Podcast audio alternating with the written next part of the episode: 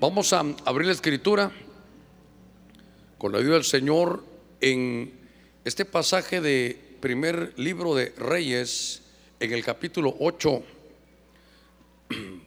verso, verso 6. Voy a leer unos versos hasta llegar al verso 10. Pero Primera Reyes capítulo 8 dice, entonces los sacerdotes trajeron el arca del pacto del Señor en su lugar o a su lugar.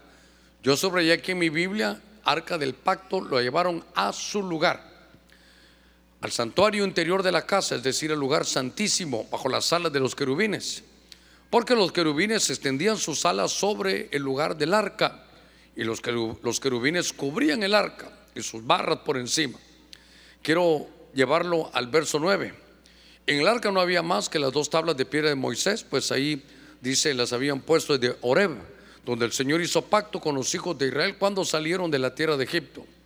Pero en el verso 10 me llamó la atención que dice, y sucedió que cuando los sacerdotes salieron del lugar santo, habían ido a colocar el arca del pacto, la nube llenó la casa del Señor.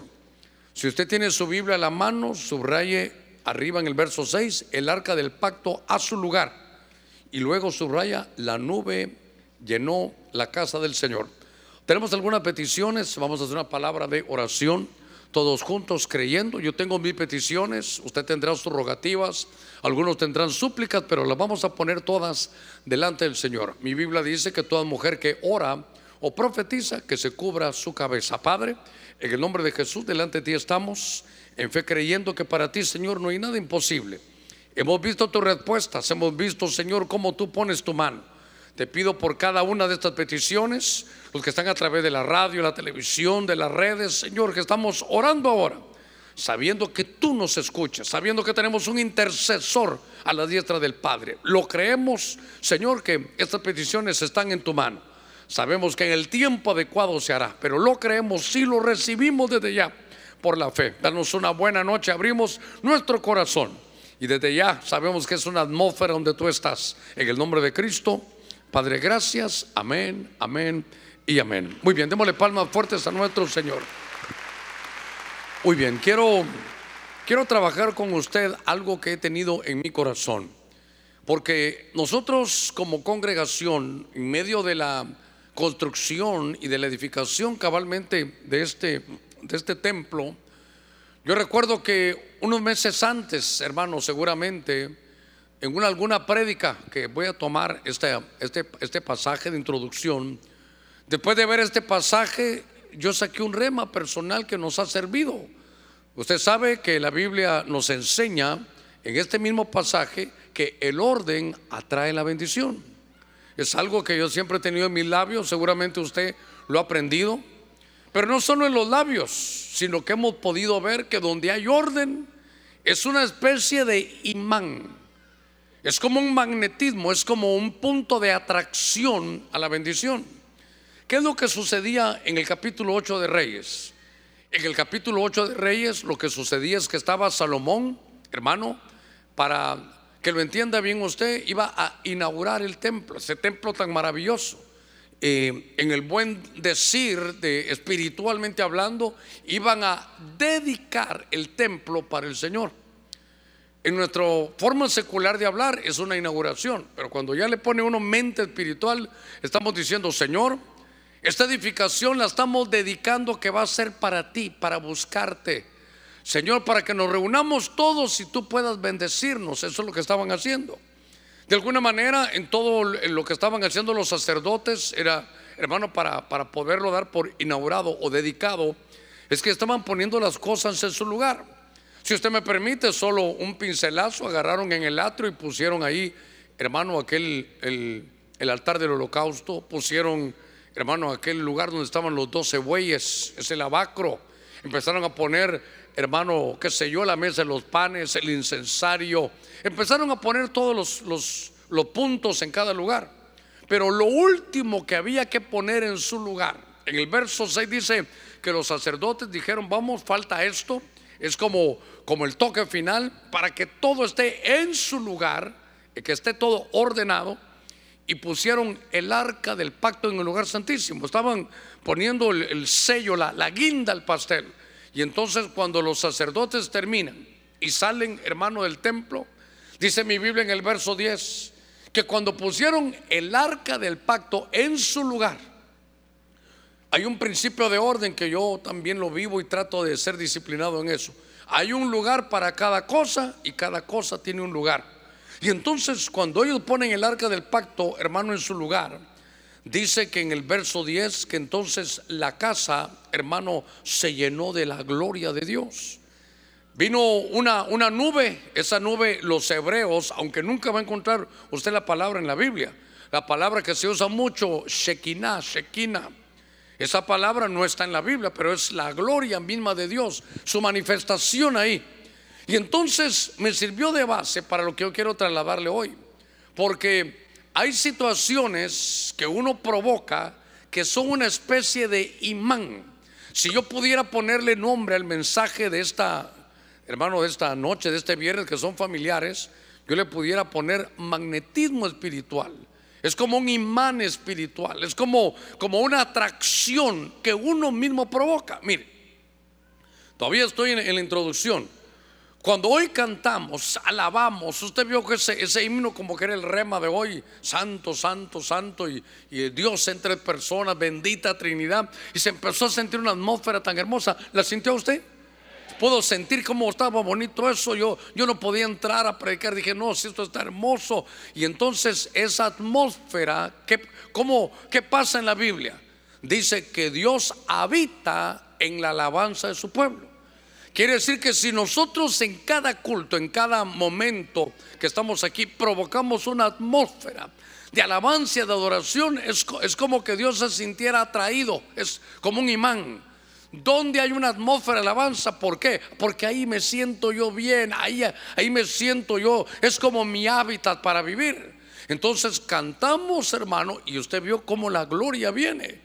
Y entonces ahora el primer punto que quiero trasladar la introducción es que si ponemos las cosas en orden, mire qué cosa, que si ponemos las cosas en orden, Salomón puso las cosas en orden y la nube de gloria de Dios, dice en el verso, en verso 10, hermano, dice, la nube llenó la casa del Señor. Es decir, que la nube de gloria llenó la casa del Señor. Y usted sabe, la palabra gloria es la palabra cabod. Entonces la casa se llenó de cabod, implica que la casa se llenó de multiplicación, una, una unción que Dios va a dar de multiplicación. Hermano, esa gloria, ¿sabe qué es? Es el peso de la bendición de Dios. Se siente hasta el ambiente pesado, uno dice, sí, aquí pasa algo, aquí está el Señor. Es eso lo que provoca el cabod. Cabod es éxito empresarial. Fíjese, cabod es, ¿sabe qué? Hermano, es un crecimiento, es un desarrollo. Entonces, yo estoy viendo que uno tal vez el primer imán, si pudiera decirlo así, en las cosas espirituales, claro, hablamos de la alabanza, pero el poner las cosas en orden, hermano, te va a traer bendición. Fíjese que eh, todavía en este primer punto habrá muchas cosas que decir y tal vez solo ese sería un tema. ¿Qué tenemos que ordenar? Pero tenemos que ordenarlo todo. ¿Se recuerda de Ezequías? Le dijeron, mira, te vas a morir ordena tu casa. O sea, el reino lo tenía ordenado. Sus finanzas las tenía ordenadas, pero su hogar no. Entonces, si nos ordenamos, se llena, hermano, nuestra casa de gloria. Lo que pasa es que al aplicarlo aquí, si solo decimos se llenó de gloria, la palabra gloria, como que no nos, no, no, no, no, no nos da mucho entendimiento. Pero ya le hemos explicado que la palabra cabod, éxito empresarial, multiplicación, crecimiento, desarrollo, cuántas cosas hay. Y entonces a veces venimos, hermano, y, algo pasa, pero no llega la gloria. No, no llega esa bendición. ¿Por qué? Porque necesitamos esa, esa fuerza espiritual de atracción. Y eso que lo hace ponernos en orden. Entonces, voy a, voy a en este primer punto que me estoy tardando mucho, pero es importante para que lo, lo captemos. Hay que saber que estamos, hermano, atrayendo a nuestra casa. Hay que saber qué tipo de imán estamos poniendo, porque, hermano, si hay desorden, no, no, va, a haber, no va a haber una bendición. Vas a, vas a ser cristiano, sí, pero, pero vas a estar en problemas. ¿Sabe qué? Entonces nos tenemos que ordenar. Diga conmigo, orden. Nos tenemos que ordenar. Usted ya vino al Evangelio y antes vivía sin casarse, entonces mi sugerencia, pero lo quisiera hacer como, casi que quisiera yo ser el que escribe Josué para decirle, mira que te mando, ¿verdad? Porque ese ya es un mandamiento. Ahí sí que te diría, mira que te mando que te cases y ya no vivas en, en, fornicación, porque antes no lo sabías, pero ahora ya veniste al Evangelio, ordénate, debes de ordenar tu casa. ¿Sabes qué debes de ordenar también? Hermanos, ¿cuántas cosas habrán eso? Debemos de ordenar también la parte económica. Lo que el hombre gana, ahí está, tiene su buen trabajador. Y entonces a su esposa la tiene, pero, pero a quintito, hermano. Casi que la mujer le dice, dame cinco pesos. Y él le contesta, ¿para qué querés cuatro? Si con tres te alcanza. Toma dos y me traes un vuelto, Dios santo. No, no, no le da nada. O si no, se defiende diciendo, ¿te falta comida? ¿Te falta la luz? ¿Te falta eso? Esos son pagos. Esos, esos se hacen por banca ahora desde su escritorio, desde su, celular. Pero digo, ordenémonos, hermano, en la parte económica. Y sabe, a César lo que es de César y a Dios lo que es de Dios. Pero mi Biblia dice, honra a tu mujer. Y usted ya sabe que honra es darle dinero. Si no imaginas que tú ganas bien y te sobra para esto y la esposa tiene para supermercado, agua, luz, teléfonos, celulares y cables, si bien le va, hermano. Y pero ella no tiene nada. Y ahí está mi amor. Vi unos zapatos rojos. No, vi unos zapatos rosados. Son de la Barbie. No te los compro. Ay, Dios mío. Mi amor, cambiamos muebles. Estos muebles ya son de tercera generación. Fueron de tu abuelo, son de tu papá. Uno se sienta, tiene que tener cuidado porque sale, hermano, un resorte. Mejor pongámosle un payaso para que salga el resorte y regrese. Y usted sabe que a veces el hermano contesta, ¿qué querés? Muebles nuevos, ropa nueva. ¿No viste el pueblo de Dios 40 años con la misma ropa? Por eso yo se lo digo jocoso, pero realmente tenemos que ordenarnos. Porque el orden es un imán para la bendición, para que la casa, para que su casa se llene de gloria, para que Dios desarrolle todo lo que tiene ahí para hacer, pero usted tiene que ponerse en orden. Entonces, estaba revisando yo la escritura y entonces me di cuenta que no todas las cosas funcionan como uno quisiera o tener buenos imanes. Porque fíjese que en el primer libro de Reyes, capítulo 16, verso 34, dice mi Biblia, en su tiempo había un hombre que se llamaba Yel y era de Betel. Betel es casa de Dios. Pero fíjese que reedificó Jericó. Se sabe tal vez la historia. Pero la reedificó a costa de la vida de Abiram, su primogénito, y puso sus cimientos, dice ahí, y a costa de la vida de su hijo menor, Segub levantó las puertas, conforme a la palabra que el Señor había hablado por Josué, hijo de Nun. Entonces, ahora vemos a un hombre, un padre de familia, que tal vez no, no entendía, porque hermano, era de Betel. Ese, y cuando usted dice allá, y él de Betel, Betel significa casa de Dios. Era un hombre de la casa de Dios. Era un hombre que conoce, hermano, del Señor. Pero ¿qué quiero trasladarle? Que hay, hermano, imanes espirituales. Que hay algún magnetismo que usted puede hacer algo y está llamando algo, o bueno, como Salomón, o bueno, como lo que vimos hoy cuando toda la alabanza se llenó aquí, vino la presencia de Dios para sentirla, para ministrarnos. Pero también pueden haber cosas que sean imanes malos, un magnetismo malo. Porque este, este hombre y el de Betel reedifica Jericó. Y como hay algunos hermanos que son nuevos, no saben, tal vez un poquitito, eh, pero tal vez eso, pero todos saben que Jericó y sus murallas fueron derribadas por el pueblo del Señor. Y con eso ellos entraron a Canaán. Pero eso está en Josué capítulo 6 y capítulo 7. Pero en Josué capítulo 6, verso 26, se nos habla que, había quedado una especie de maldición para, que el, para aquel que pudiera o quisiera, hermano, reedificar Jericó. Estas son cosas, hermano, tremendas, porque yo estoy leyendo el libro, a ver, si yo estoy aquí, en los tiempos de que salimos del desierto, pasamos 40 años en el desierto, ahora vamos a entrar a Canaán y ya estoy aquí, pasé Jericó y ya estoy aquí, estoy en, en los días de Josué. ¿Cuántos años habrán de Josué hasta el libro de Reyes? No sé cuántos años habrán. Pero había una maldición en el libro de, de Josué capítulo 6, hermano, en el verso, a ver, en el verso 26, déjeme buscarlo aquí a ver si lo, si lo dejé puesto, pero en ese libro, a ver si lo, lo veo aquí. Usted lo puede buscar ahí para no perder yo el tiempo, pero capítulo 6 en el verso 26. A ver si lo encuentro. Aquí está. Entonces Josué les hizo un juramento en aquel tiempo. Recuérdese, vamos a la historia, capítulo 6 y 7, cuando iban a entrar a Canaán, había que derribar Jericó. Y cuando lo iba, hermano, habían ya trabajado de, de derribar esas murallas, Josué les hizo un juramento en aquel tiempo diciendo, maldito sea delante el Señor el hombre que se levante y reedifique la ciudad de Jericó esta, fíjese, esta ciudad inexpugnable, esto que nadie podía vencer, ya fue vencido, fue, fue derribado. Entonces, como ya fue derribado, no queremos que nadie lo vuelva a edificar.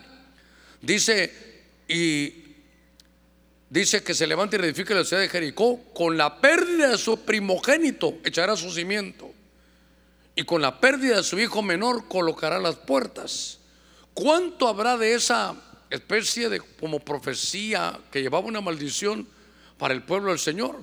Y hubo un hombre que se llamaba Yel de Betel, que entonces él lo que hace es empieza a reedificar Jericó. Y mire eso, por favor, ponga cuidado a esto. Cuando él empieza a reedificar Jericó, se activa una alarma en el mundo espiritual. Y entonces se recuerdan cuáles son las palabras que hay, que el que reedifique aquello que había derribado, entonces va a tener un problema porque se lo va, el precio van a ser sus hijos. Cuando ponga los cimientos, dice, es el precio el hijo mayor.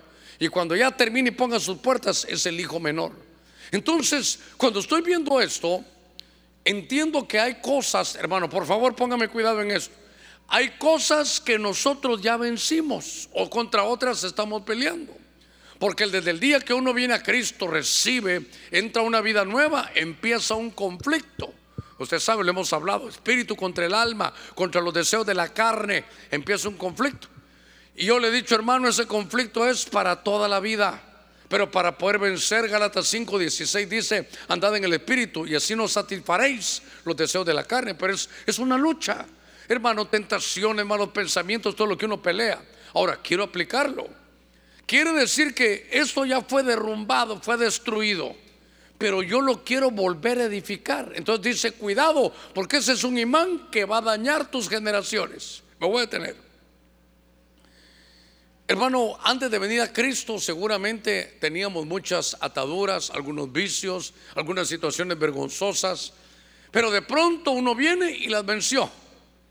Pero ahora que usted ya venció ese, vicio, ese pecado, y con todo lo que ahora nos atacan, entonces tal vez este es un aviso para alguien que quiere reedificar lo que alguna vez ya había derrumbado. Hermano Germán, no le entiendo bien. Por ejemplo, hermano, en mi caso, en mi caso, no olvídese que soy pastor, olvídese de eso. soy un creyente, un cristiano. Y viera a mí cómo me costó, hermano, pensar, Dios mío. Cuando yo me convertí, yo le he dicho, Señor, a mí me encanta fumar, pero yo sé que a ti no te gusta. Pero como a mí me gusta, tú tienes que hacer algo en mi corazón, operarme adentro de mi corazón para que no me guste. Y tú sabes que también de vez en cuando, bueno, casi a diario, pero cuando no hay cigarro, así, hay uno que es así, Señor. Y ese también me gusta, salgo, por favor. Y el Señor lo hizo. Hermano, dos cosas, pero, pero de voladita hizo el Señor conmigo. Me quitó las malas palabras. Ay, hermano. Cuando uno es así jovencito, entre unos 15 y 17 años, en aquellos años, pareciera que uno piensa que mientras más malcriado, más llama la atención y más hombre es. Así que de cada 10 palabras yo decía 11 malas, hermano. Pero vine a Cristo y como, como, como le hicieron a Isaías, como que me pusieron un carbón encendido y me liberaron, hermano, de eso. Pero ese era un problema que yo tenía, pero otro problema era, hermano, fumar marihuana, para que usted lo entienda bien. Entonces eso fue mi Jericó que Dios lo destruyó. Pero ¿qué pasa si con el, el tiempo ahora vengo yo? Yel de Betel, Germán de Betel, Germán de la casa de Dios, vengo y digo, ya pensándolo bien, aquí no dice que no haya que fumar. De, para que ninguno se vaya a sentir malo, lo voy a hacer en escondidas. Y allá en mi casa. ¿Se imagina? Estoy reedificando aquella ciudad que era inexpugnable para mí, que solo Dios me dio fuerza para derribarlo. Y entonces, cuando uno, hermano, cuando uno empieza a edificar una, una situación mala, por favor, no me gustaría decir reedificar, pero aquí dice la Biblia, a construir de nuevo. ¿Y sabe qué es? Volver a la vida vieja. Entonces dice el Señor, ¿sabes qué? Recuérdate algo, recuérdate algo. La unción de la cabeza llega hasta el borde de la vestidura. Entonces, ¿qué responsabilidad de usted padre? ¿Qué responsabilidad de usted madre también? Que es como cabeza de hogar, lo que nosotros tengamos, eso va a correr hasta nuestros hijos. Y entonces me doy cuenta que hay otro imán, ese es un imán malo, por eso tome usted nota. Hermano, no solo padre de familia, pero, pero en este caso el ejemplo es de un padre de familia que empieza a reedificar lo que antes ya había destruido. Empieza a reedificarse otra vez en el vicio. Empieza a prestar sus ojos a lo que no debía. Entonces, hermano, eso es un imán y el precio es a sus hijos. Yo alguna vez se lo conté. Hermano, fuera cómico si no fuera trágico, porque el hermano me llamaba y me decía, pastor, ya no sé qué hacer con mi hijo. Por favor, mi hijo está llegando a su iglesia, pero yo ya no sé qué hacer. A ver, ¿Ya está viniendo a la iglesia? Sí. Ah, qué bueno. Total que me dio algunos datos y al final lo, logré localizar y le dije, hijito, me regalas 10 minutitos, te invito a un café. Gracias, pastor. Qué privilegio. Hábleme, platicando. Y ya cuando llevamos unos cuatro minutos del café, le dije, mira, no te quiero decir que el Señor me habló. No, te quiero decir que tu papá me habló. Te voy a decir la verdad, tu papá me habló. Y tu papá dice que estás fumando marihuana que él te siente olor a marihuana y que sales al patio a fumar marihuana y, entonces eso lo tiene a él derribado, destruido, por eso no viene a la iglesia, todo lo que él, me dijo. Entonces me dice, pastor, tiene razón, ore por mí. Y cuando yo hacía, me costó una cosita, pastor, es que el que está fumando marihuana en la casa también es mi papá, yo agarro de la que él compra. Ay, Dios santo, dije yo. Apareció el peine, dije yo, hermano. Entonces, claro, en aquel momento no tuve para poder decir, mira, Tú eres un hombre como Yel de Betel, porque estás construyendo, reedificando algo que al final le va a repercutir a tus hijos.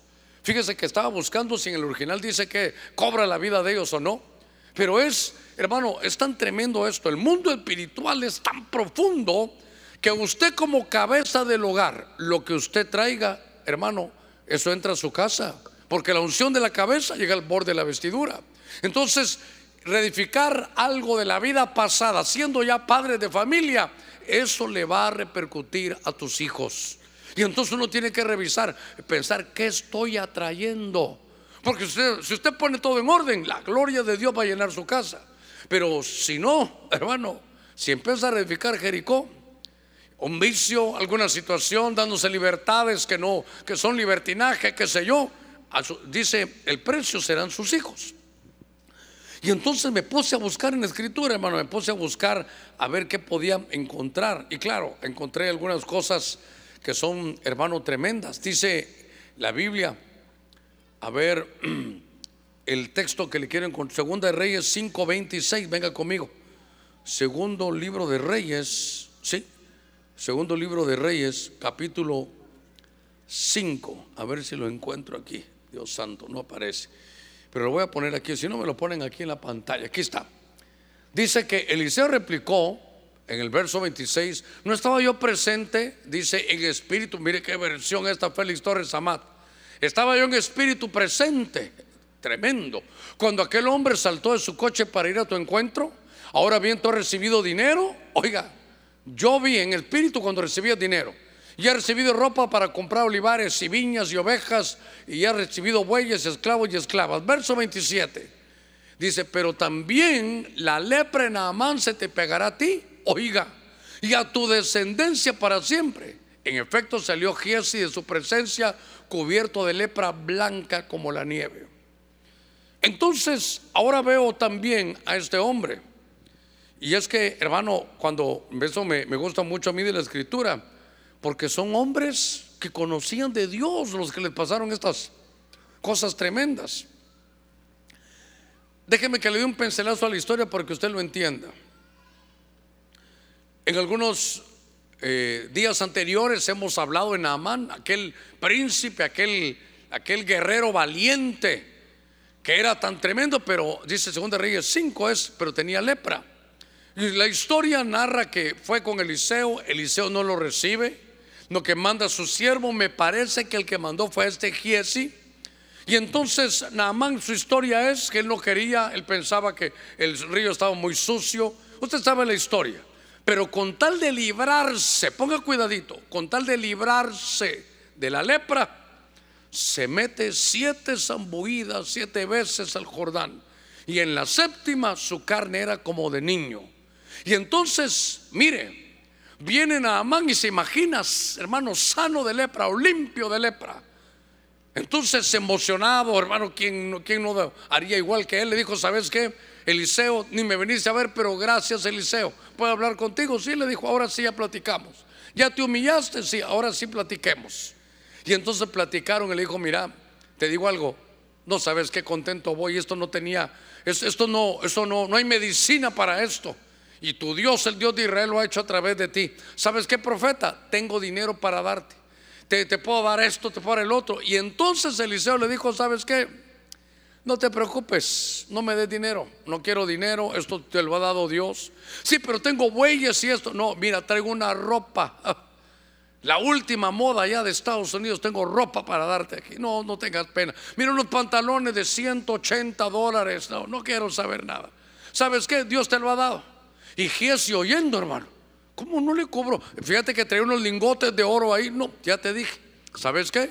Que Dios te guarde y te bendiga. Muchas gracias, Eliseo. Eliseo ora por mí, hasta me llevó a llevar tierra, cargó su, su asno con tierra para ir a hacer un altar allá y se fue. Ahí va Naamán feliz, era guerrero valiente, ahora sin lepra. Y entonces en lo que iba de camino, Giesi dijo, no es posible que, que no le hayan cobrado nada, así que tremendo milagro. Entonces a escondidas de Eliseo voy a ir a decirle. Y entonces hermano, a escondidas según el de Eliseo se va. Y cuando lo encuentra en el camino, va hermano, se apura y lo encuentra en el camino. Y entonces le dice, mira, le dice, ya, se para Eliseo, contame. Fíjate que mi Señor dice, como que cambió de opinión. Mi Señor dice que está bueno que te recibamos, si querés, déjame una ropita, déjame unos cuantos lingotes de oro. Y esa ropita que unos jeans ahí bonitos de 180 dólares que hablaste. Dice, dice mi Señor que, está bueno que le des, hermano y Naamán, perfecto, te doy esto. ¿Qué quieres? Ropa, te la doy también. ¿Qué más quieres? Dinero, ahí está. Y hermano Naamán se fue y Naamán no se dio cuenta de esta historia. Y entonces cuando llega Jesse, hermano, esconde, esconde todo eso. Hay muchos puntos aquí porque lo primero es que dijo, mi Señor dice, fíjese, mi Señor dice. Y entonces cuando llega le dice Eliseo, ¿dónde andabas, Jesse? ¿Por qué? Le dijo. Ahí andaba en el culto. No, no andabas en el culto. No, no andaba. Mira, por eso me gustó la Félix Torres Amat. No me mintas porque mi espíritu te vio. Y tú le fuiste a pedir ropa, dinero. Bueno, lo voy a ordenar. Le fuiste a pedir lingotes de oro. Le fuiste a pedir que te diera cosas que yo dije que no. Y por último le pediste ropa. Por cuanto quieres todo lo que Naamán tenía, ¿Sabes qué más tenía? Lepra. Que se te pegue la lepra a ti. Mire qué cosa, hermano. Y que se te pegue a ti y a toda tu familia. ¿Cómo, cómo me llama la atención que en el mundo espiritual uno puede arrastrar a su familia? Uno puede arrastrar a su familia a lo bueno o a lo malo. Por eso la pregunta que quiero ir martillándole ahí en su, corazón es, ¿qué estás atrayendo a tu casa? Ahora, a ver cómo aplicamos aquí muchos ángulos, hermano, para poderlo ver. Porque entonces, aquí era una ganancia deshonesta, estoy de acuerdo, estoy de acuerdo. Pero, ¿sabe que he pensado en algo? Que a veces por quedar bien Por favor, tomen nota, sobre todo los que Dios los usa y uno de pastor. Por quedar bien, uno dice algo que el Señor no ha dicho, como, como Giesi. Mi Señor dice tal y tal cosa. ¿Qué sé yo? Mi Señor dice que si le mandas los lingotes de, de oro y que si le mandas eh, la ropa y le mandas seso y bueyes y todo, dice el, dice el Señor que, que se va a agradar. Y Dios no había dicho nada. Entonces, note usted que cuando uno dice, así es el Señor y el Señor no dice nada, Él va a respaldar su palabra, pero te va a pasar la factura. Mire qué delicado esto. Él va, puede respaldar su palabra. Y el otro va a decir, uh, qué tremendo. Sí, pero, pero te lo va a quitar a ti. A ver, dice el Señor que vas a ser rico, que vas a tener riquezas. Y el Señor no dice nada. Dice, como que Dios dijera, perdóneme, solo le estoy trasladando como lo estoy pensando.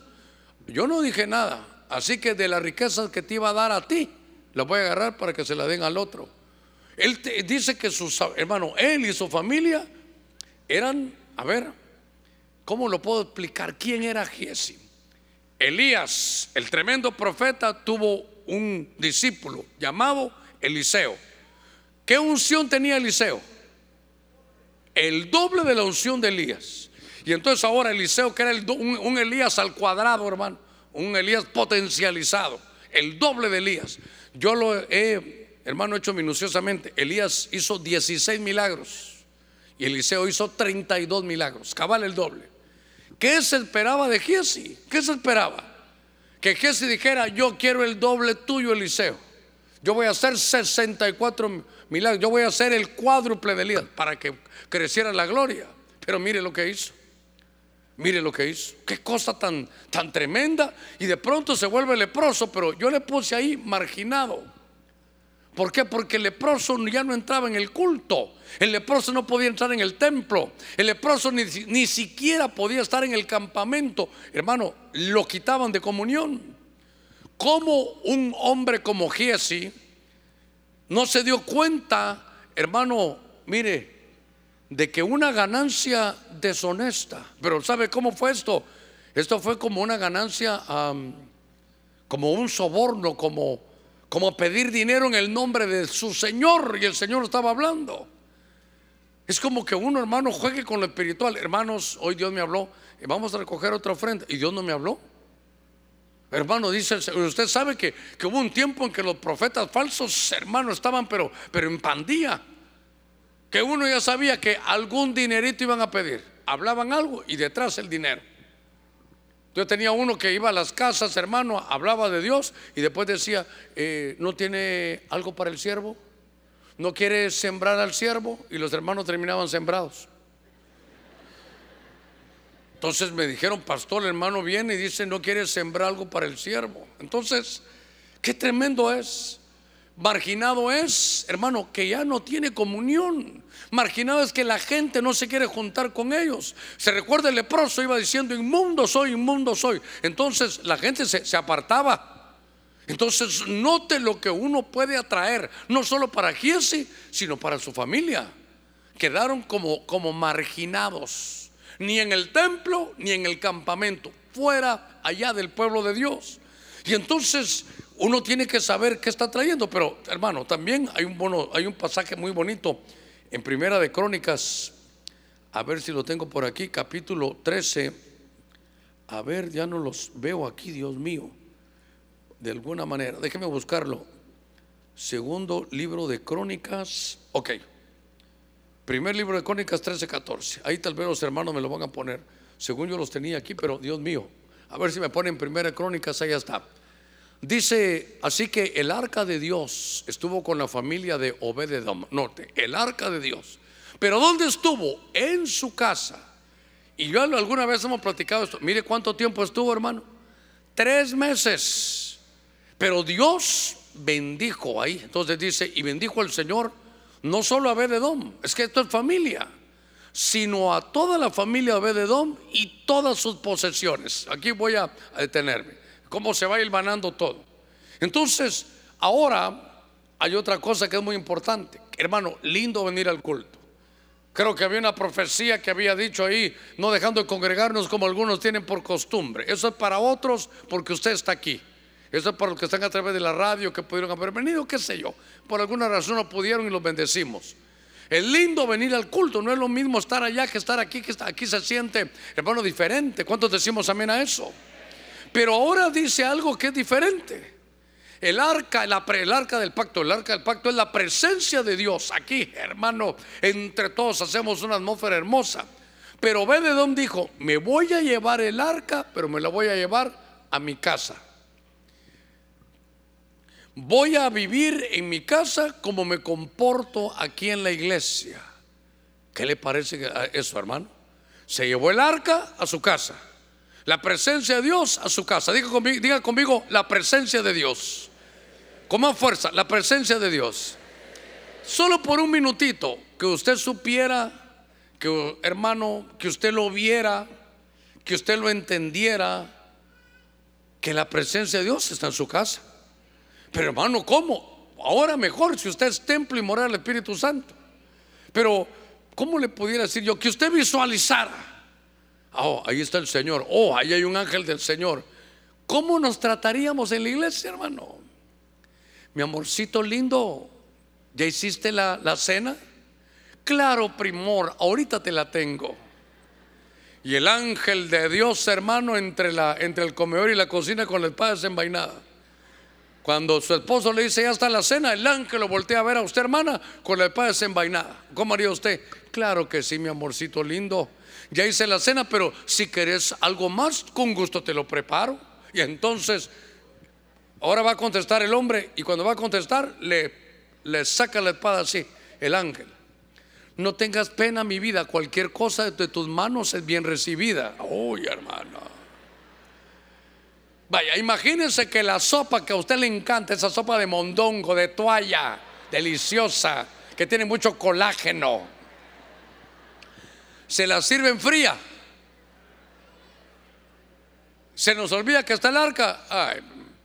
la sopa está fría, hombre. Pero si usted viera que la sopa, y usted mira el ángel, la sopa está fría, pero yo mismo la puedo llevar a calentar. Tiene que corregir a un su hijo. Y cuando usted se saca la faja, el ángel le dice, corrígelo como te gustaría que yo te corrigiera a ti. Se pone usted la faja y lo agarra con la corbata. Vaya pues, chiquito, no vuelva a hacer eso. Lo que estoy tratando de decirle es que no solo basta venir al culto, sino que lo que aprendemos aquí, vamos a vivirlo allá. Hermano, a ver, a ver, ¿cuántos estamos casados aquí? ¿Sí? ¿En algún momento ha tenido algún problema? A ver, ¿cuántos hemos tenido problemas en el hogar? Quiero ver.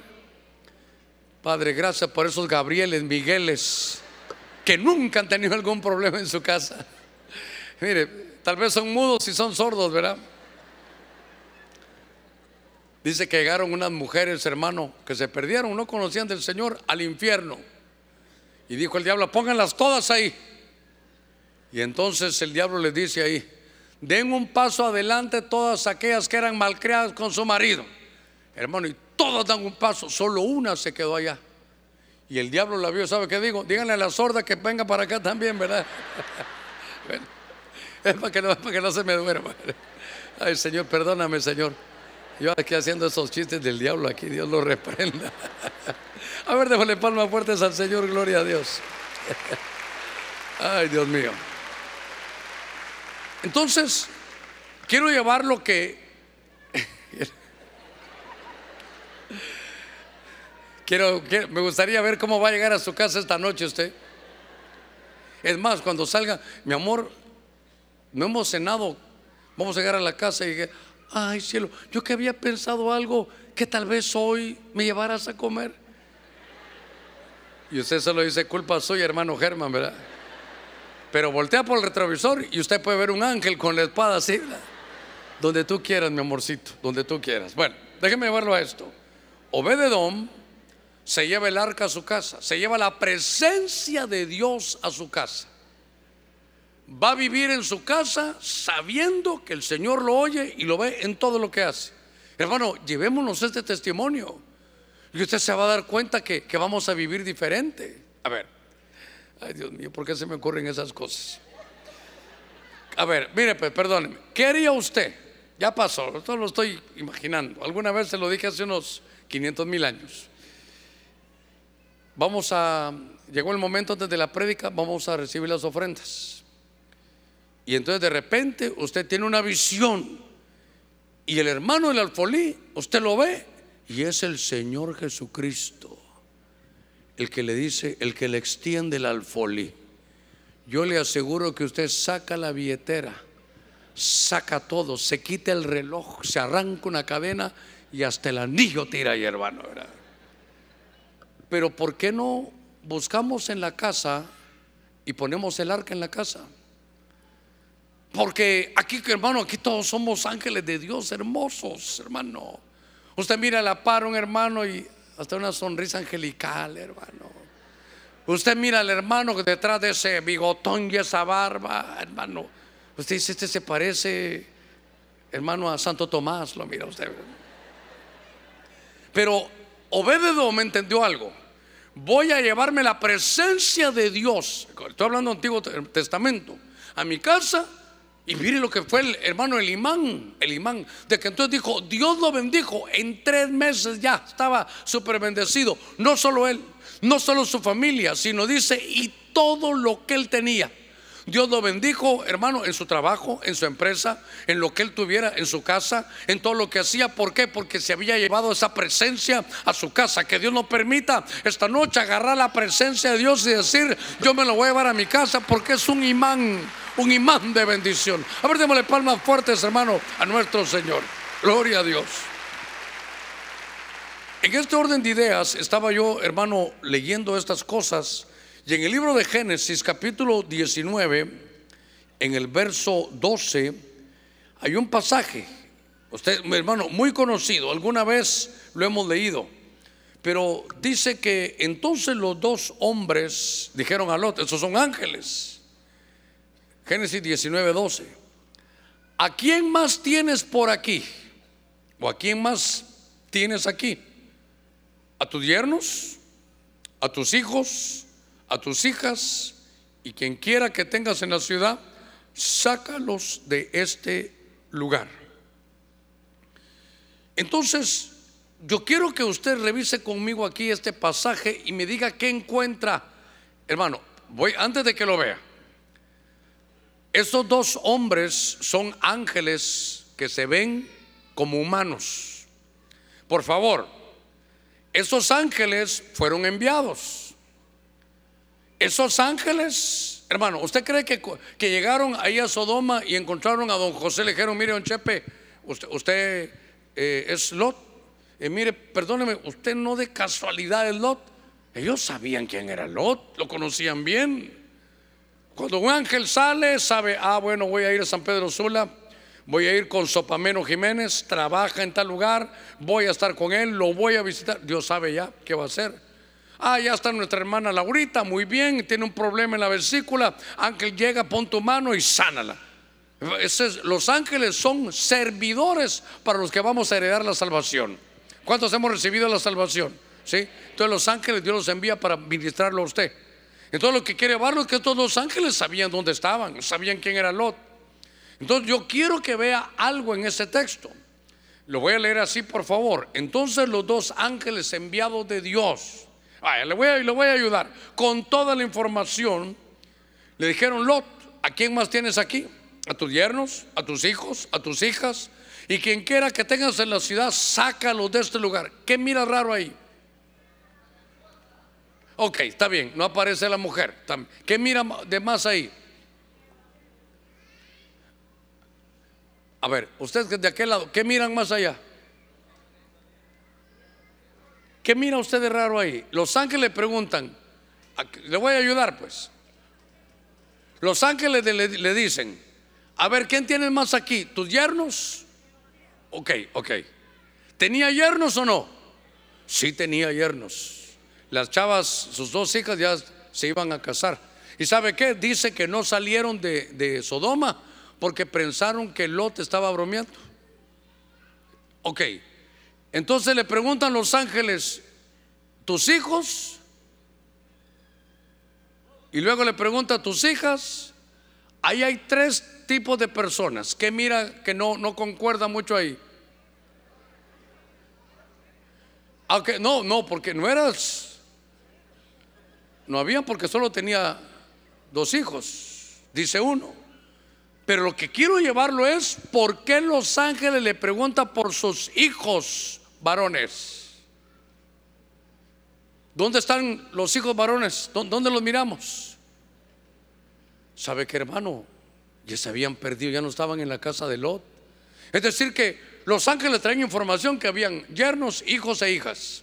Las hijas de Lot, usted sabe la historia. Los yernos también aparecen. ¿Y los hijos? No es que el ángel dijera, a ver si tenés esto o el otro. No, no, no, hermano. Note por favor que entonces podemos decir, déjeme, déjeme ampliar, déjeme pensar en voz alta. Quiere decir que Lot tenía hijos. Y ya no, a estas alturas del partido, ya no estaban en su casa. Entonces, ¿qué es lo que, a dónde quiero llevarlo? Que Lot, él tomó la decisión de irse a vivir, hermano, a una atmósfera llamada Sodoma. Muy importante el punto. Y él en la atmósfera, hermano, es que las atmósferas son tremendas, hombre. Hay que entender la atmósfera espiritual, así como entendemos las atmósferas buenas, hay que ver también las atmósferas malas. Se recuerda de una atmósfera cuando Saúl es rey, le dice, mira, una de las, señales que te voy a dar es que cuando vayas camino, ya porque Dios te ha elegido como rey, tú vas a ver que viene una, una compañía. Tú vas a ver que vienen unos de la escuela profética, vienen cantando, danzando, pero vienen, vienen profetizando. Cuando entres en la atmósfera de ellos, cuando te juntes con ellos, tú también vas a profetizar. Hermano, ¿de dónde iba a profetizar Saúl? ¿Cómo iba a profetizar Saúl? Pero, pero, cuando entró en la atmósfera de que todos profetizaban, profetizó la atmósfera, lo absorbió la atmósfera. Entonces ahora están metidos en una atmósfera que es de Sodoma. Y entonces cuando estoy viendo esto, hermano, me, doy cuenta que ahí llegaron no porque porque lo llevaron, no, lo decidió estar en esta atmósfera. Y entonces la atmósfera de Sodoma, póngame cuidadito en esto.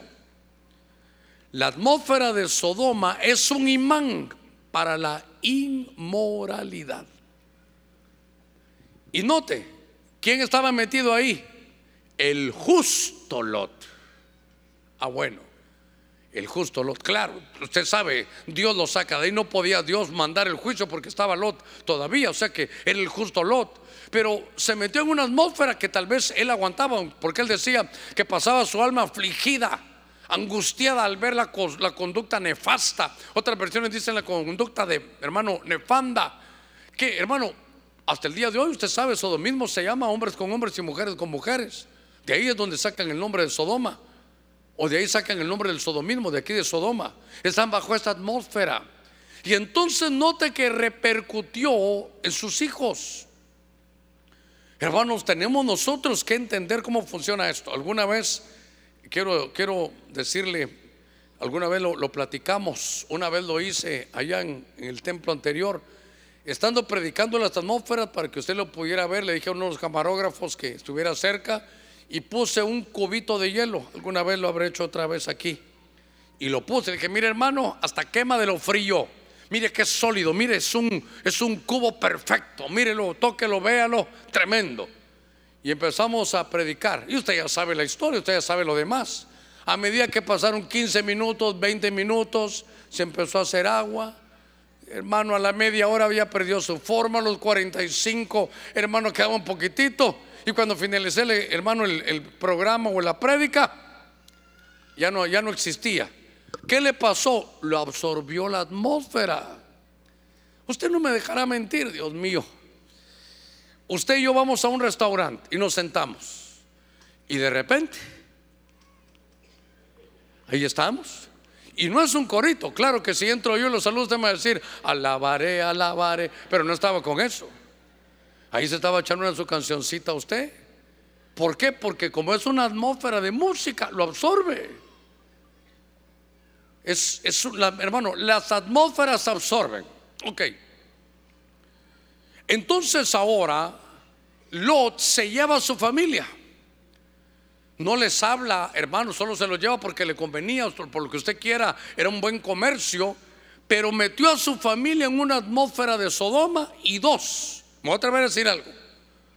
sus hijas, que eran dos, se contaminaron. Hasta tuvieron incesto con su padre. Llamó la inmoralidad. Pero ¿y los dos hijos dónde están?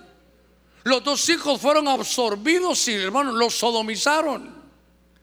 Ahora, ¿sabe por qué es esto importante? Por el tiempo que vivimos. Mire cómo nos tienen en todas las redes, hermano.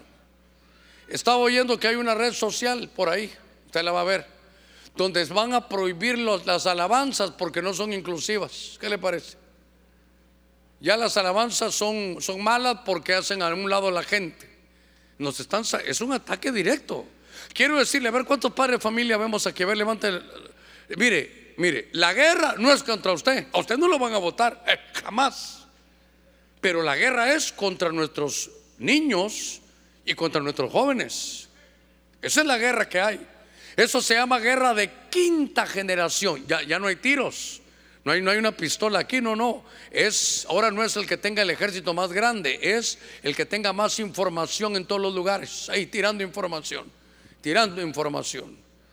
Porque ahora hay niños, niñas, ¿y qué le parece que hay niñes?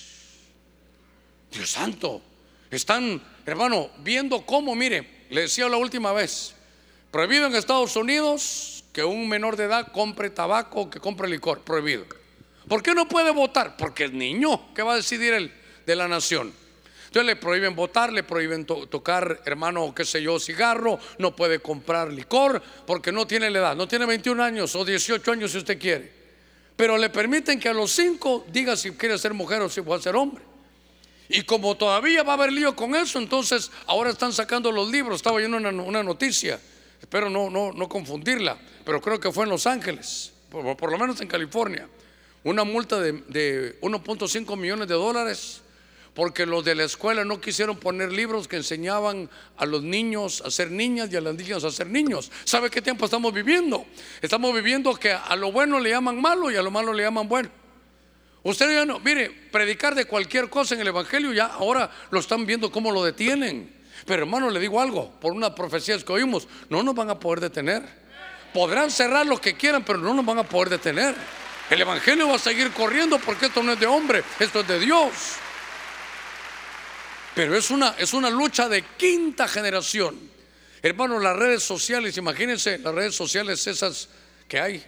No le voy a decir el nombre por si se oye ya me le quitan, ¿verdad? Pero, pero es como que fuera como de reloj. Así en seis letras, ¿verdad? Pues ya usted sabrá. Que viene allá de donde tienen los ojitos así rasgados. Ahí mandan cualquier suciedad, tontería, lo que sea. Lo exportan porque sabe que ellos también tienen. Es que le iba a decir el nombre, le iba a decir TikTok, pero mejor ya no se lo digo. Ellos, ellos tienen el propio, donde solo, hermanos, ciencia, conocimiento, crecimiento, desarrollo, cómo hacer empresas.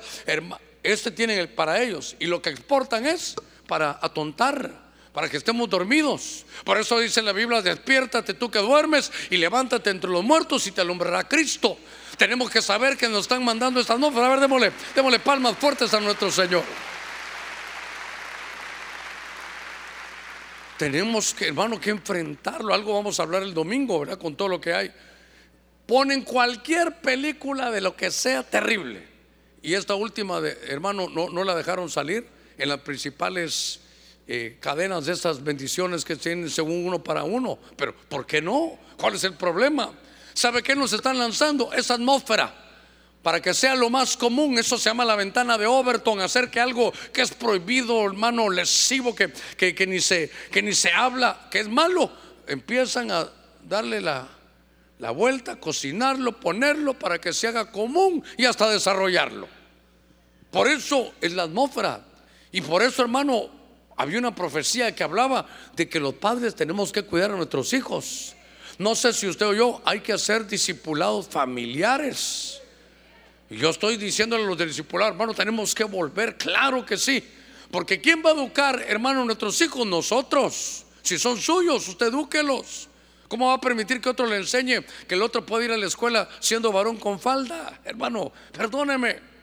A veces ahí, a veces uno está muy a la defensiva, pero para esto tenemos la palabra de Dios.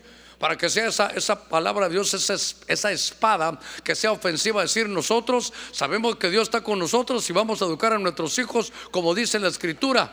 Lo lindo es que tenemos el respaldo de Cristo Jesús, de nuestro Señor, para poder llevarlos a la verdad. A ver, démosle palmas fuertes a nuestro Señor. Muy bien.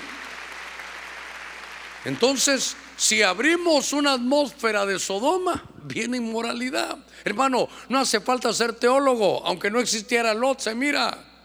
Usted tiene un celular que es un equipo con una tecnología más grande que la que hubo en el 69 cuando mandaron el hombre a la luna. Usted sabe, es radio, es televisión, hermanos, informes, usted puede ver lo que quiera, es cine, hermanos, son noticias, usted sabe, es cámara, Dios santo. Hay muchos de ustedes, de verdad, que ni conocieron las cámaras de antes.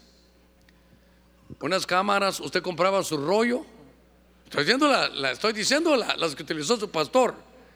Si tenía suerte, podía. Bueno, habían rollos de 12, 12 fotitas, hermano.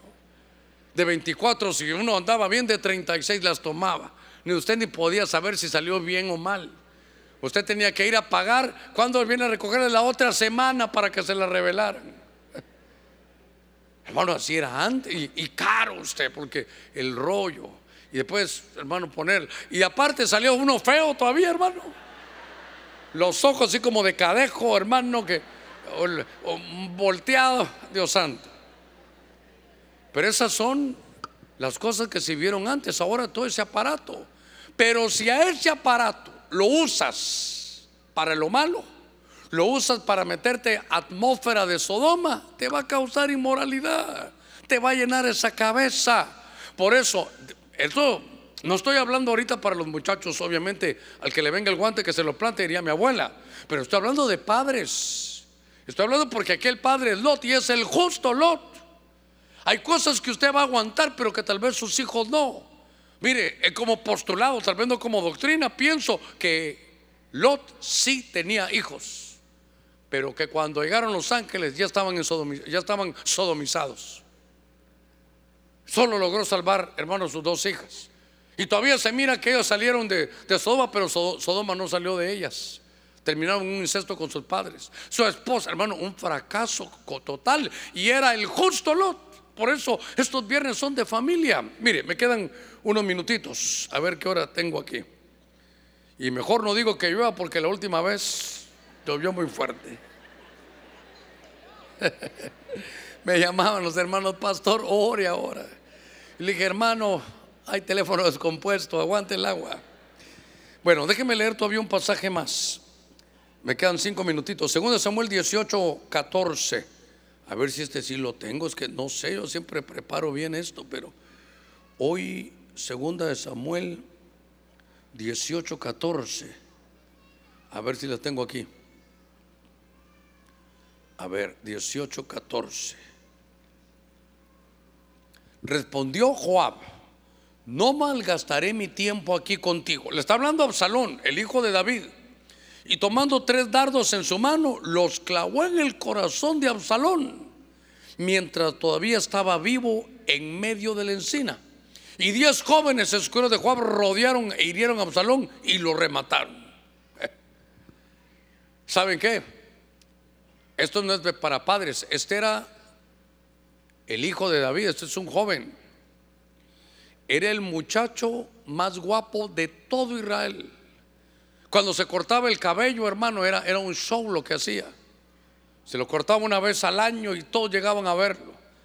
Para las hermanas les cuento, no para las casadas. Las casadas háganse como que no oyeron. Pero para las solteras, dicen que era el muchacho más hermoso, dice la Biblia. Desde la coronilla de su cabeza hasta la planta de sus pies. Dice, un hombre que levantaba polvo donde había lodo, hermano. Un muchacho guapo y aparte preferido a su papá. Y aparte, ¿sabe qué? Hoy hablaríamos del templo, hermano, o de, del templo no de Salomón, no que de Absalón. Este le hubiera quedado todo. Pero las atmósferas, los imanes, el magnetismo espiritual. Por favor, jóvenes, es importante que lo oigan. Porque este muchacho, mire cómo muere.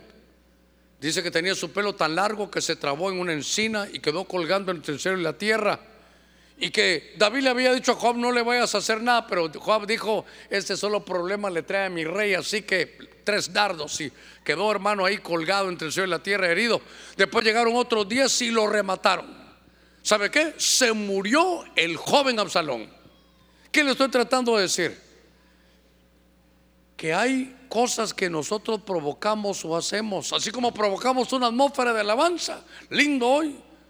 También hay una atmósfera donde se deshonra a los padres. Usted ha oído la escritura. El primer mandamiento, pero con promesa, es honra padre y madre. Se alargarán tus días sobre la tierra y todo lo que hagas tendrá éxito. Por favor, una vez más, mire, mire qué, qué lindo esto. Honra padre y madre. No te están preguntando si son cristianos o no, si hablan en lenguas o no, si son buenos o no. Solo honra padre y madre. Y entonces se te alargan los días sobre la tierra. Y aparte, todo lo que haces tiene éxito. Pero dale la vuelta a la tortilla. No honres a tu padre ni a tu madre. Y entonces, ¿qué, qué tendríamos que decir? En lugar de, de alargar los días, ¿qué dirá? Se te acortarán los días. Y todo lo que hagas, ay Dios mío, te va a fracasar siempre en líos y en problemas.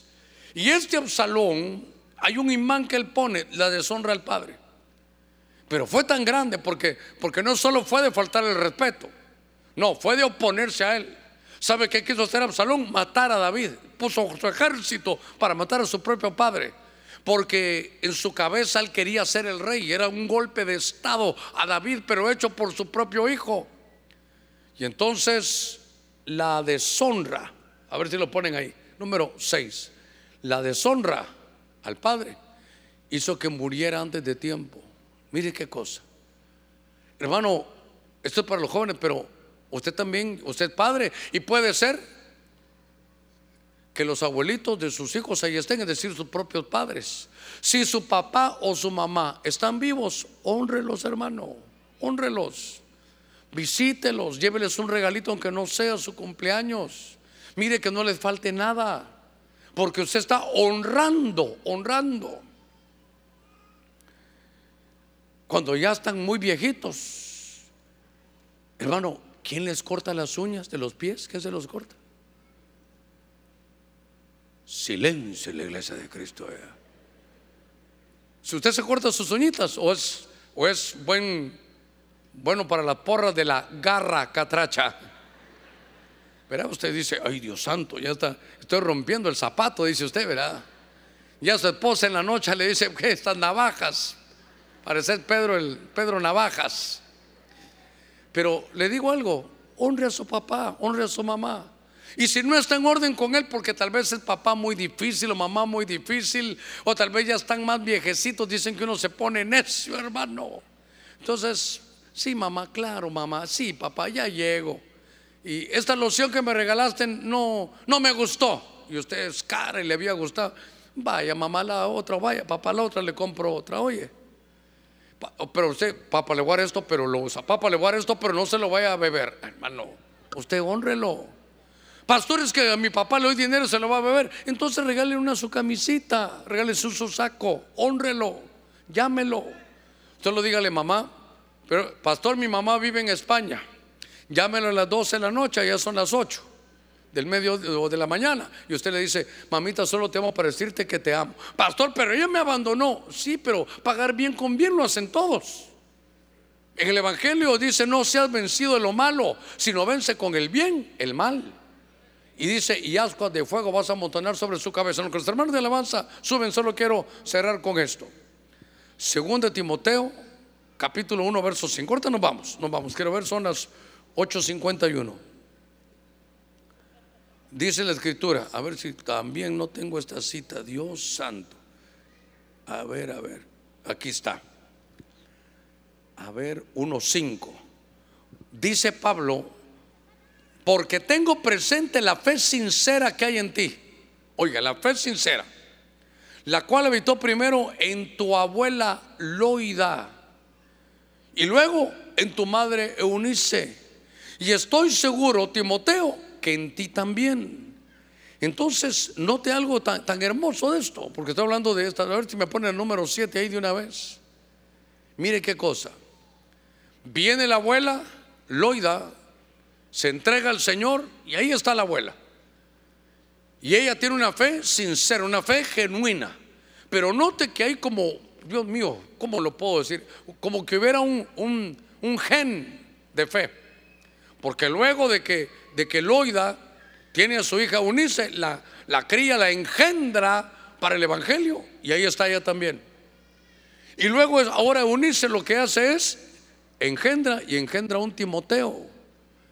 Quiere decir que la fe sincera, hermano, la fe genuina, la fe sincera es uno transparente con Dios, te trae una bendición generacional.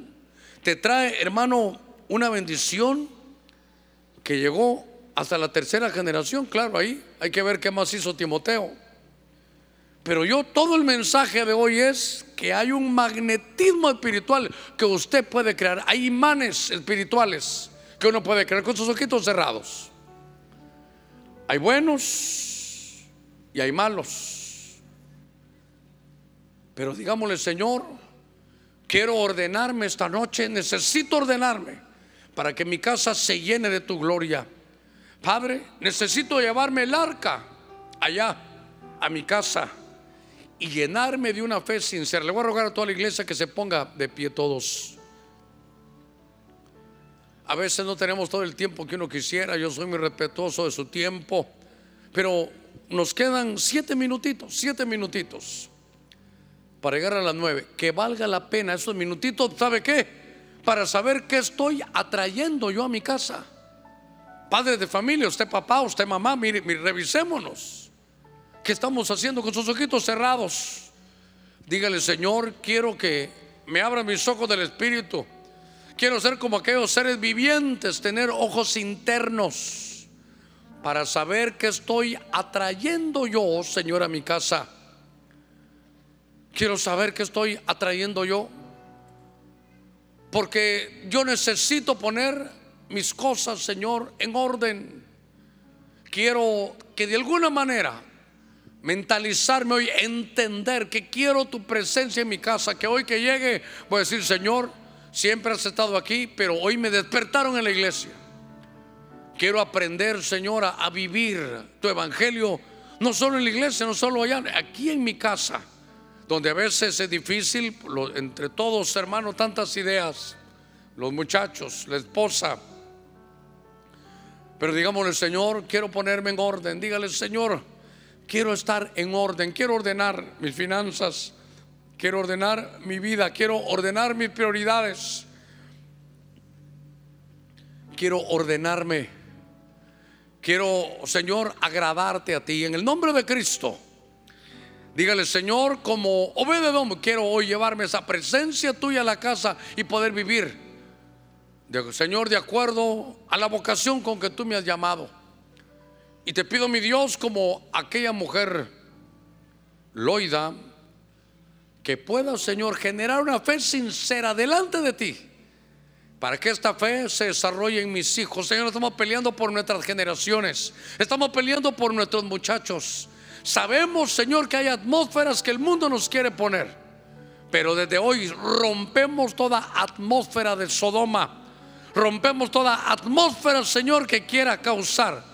Señor, una debacle familiar que ataque a nuestros hijos, los, que somos padres de familia los que somos ya abuelos, poniendo nuestras generaciones, Señor, quiero que esta fe sincera, esta fe genuina, esta fe transparente que tú me has enseñado, que tú has puesto en mi corazón, corra, Señor, por mis generaciones. Así que estoy bendiciendo, abra sus labios, estoy bendiciendo, Señor, a mis hijos, estoy bendiciendo a mis nietos donde quiera que estén. Cúbrelos, protégelos y que esta fe, ese gen de fe, Señor, ya pueda llegar y se pueda desarrollar, pueda despertar en el nombre de Cristo. Señor, te pido que nos hagas unos padres adecuados para pelear las batallas de este tiempo.